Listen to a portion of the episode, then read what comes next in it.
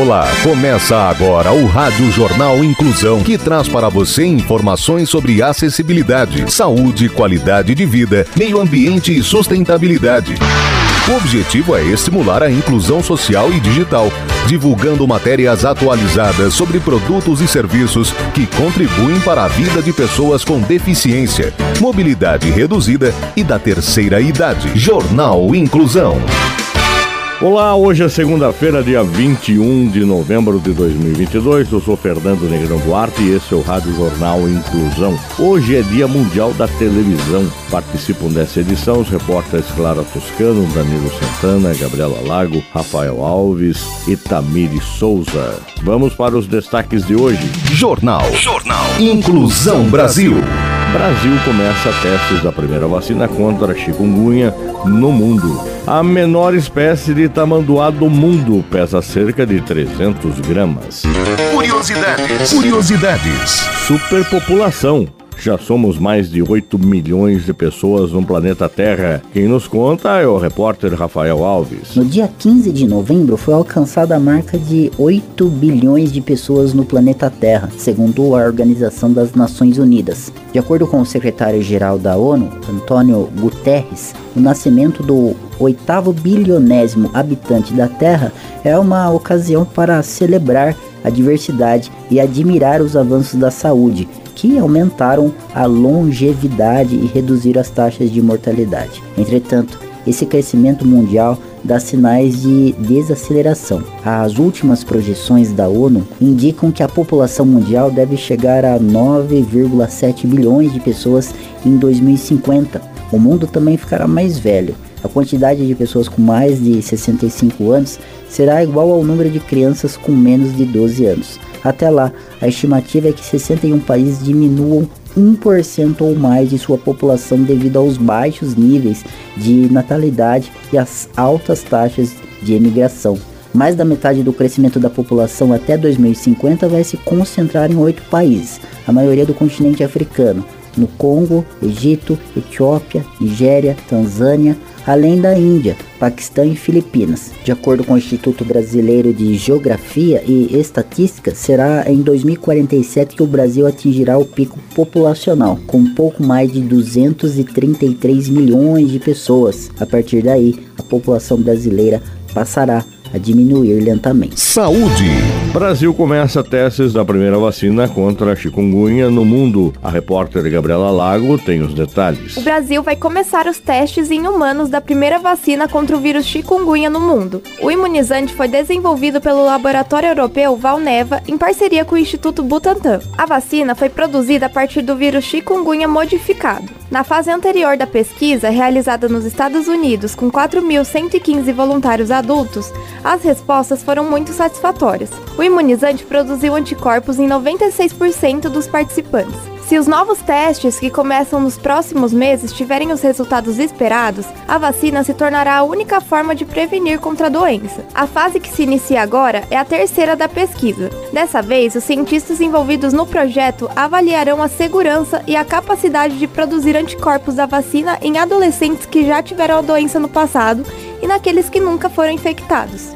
Na etapa brasileira serão incluídos somente adolescentes saudáveis de 12 a 17 anos. Os voluntários interessados em participar dos testes podem se cadastrar em um dos 10 centros espalhados no país através do site do Estudo Butantan. A expectativa é que sejam incluídos 750 participantes. Este próximo passo trará a utilização da vacina em locais onde há alta circulação do vírus, ou seja, onde ele é endêmico, para avaliar a eficácia em vida real. E o Brasil é um desses países. Segundo Ana Paula Veiga, médica infectologista e pesquisadora do Emílio Ribas, os resultados obtidos até agora criam uma boa expectativa quanto ao que será observado também nos adolescentes. Inclusão. A advogada leva 400 jovens da periferia para assistir Pantera Negra 2 no cinema. Danilo Santana nos conta mais. Um dos grandes sonhos da advogada Luiz Helena, de 24 anos, se tornou realidade. Ela levou 400 jovens pretos e de periferia para assistir ao novo filme do Pantera Negra. A proposta inicial era levar um grupo de 100 jovens, mas a repercussão gerada pelo projeto chamado Wakanda é Nós, fez com que a ideia se tornasse uma realidade ainda maior. Após publicar a ideia nas redes sociais, ela arrecadou dinheiro suficiente para levar quatro vezes mais jovem do que pretendia, e a conquista foi muito comemorada pela advogada e pelos convidados. Luísa não escolheu Pantera Negra por acaso. A advogada conta que além de ser um personagem adorado pelos jovens, também é a questão da representatividade, que importa muito para os jovens negros de periferia. Todos os 400 jovens escolhidos são negros e de escolas públicas ou projetos sociais de Belo Horizonte. Eles ganharam ingresso, transporte e alimentação para aproveitarem ainda mais o passeio. Sucesso de público e bilheteria, primeiro Pantera Negra foi um marco para a representatividade e o empoderamento. Lançado em 2018, o filme gerou um fenômeno à época, o encontro de pessoas pretas que se reuniam para assistir ao longa lado a lado. Agora, a situação se repete desta vez com jovens a partir de 14 anos que também receberam suporte jurídico do projeto social. Aspas. O filme é ideal para isso, porque não traz uma representatividade vazia, traz o protagonismo e mostra pessoas negras não apenas com a vertente do sofrimento. Wakanda é um lugar para pessoas pretas, onde elas se sentem seguras e se veem como reis e rainhas. Agora, estamos programando uma equipe jurídica para escutar esses adolescentes também. Fecha aspas. Concluiu Luísa. Tecnologia. Tecnologia. Você sabe quais são as cidades mais inteligentes do Brasil?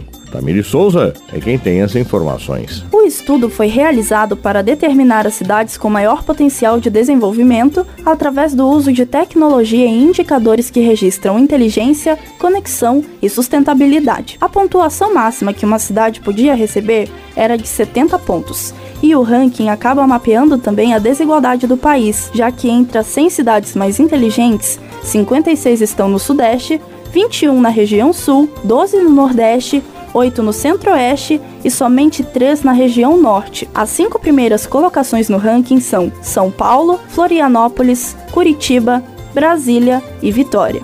O ranking foi pontuado a partir da consideração de três diferentes pesos em cada categoria. Para indicadores considerados de serviço, como bilhete eletrônico em transporte público, semáforos inteligentes, monitoramento de área de risco, iluminação inteligente, agendamento de consulta na rede pública de saúde e controle, operações e matrícula escolar na rede pública online, entre outros, o peso foi de 0,5. A cidade de São Paulo, por exemplo, está em primeiro no ranking por um bom desempenho em categorias como mobilidade, tecnologia, inovação e empreendedorismo, mas não se encontra sequer entre as 100 melhores em um medidor importante como educação. Meio ambiente.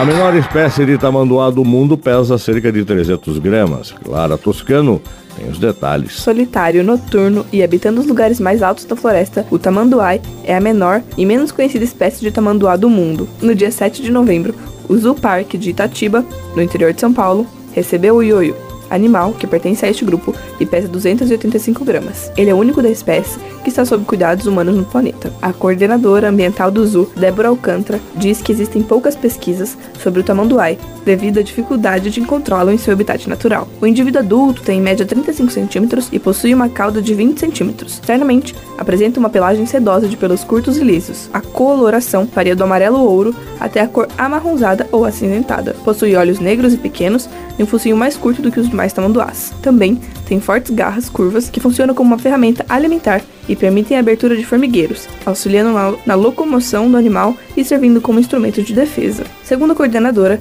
estudos realizados em vida livre no Nordeste brasileiro observaram que a espécie evita cupins e se alimenta de quatro tipos de formigas. Assim como os outros do grupo, esses animais não possuem dentes, mas contam com uma língua longa, retrátil e uma saliva viscosa que facilita a captura de alimentos, comenta Débora Alcântara. A espécie pode ser encontrada dentro do norte da Venezuela até o nordeste da Amazônia e abrange o litoral dos estados do Maranhão e do Piauí, Rio Grande do Norte até Alagoas.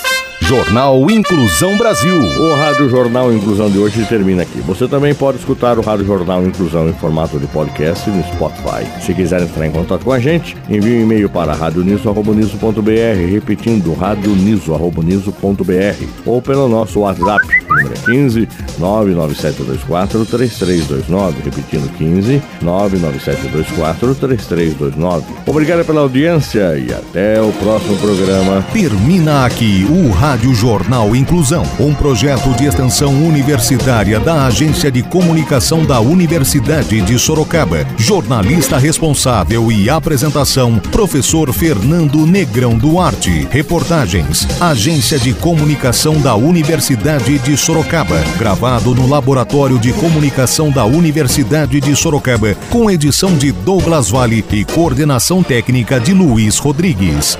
Até a próxima edição.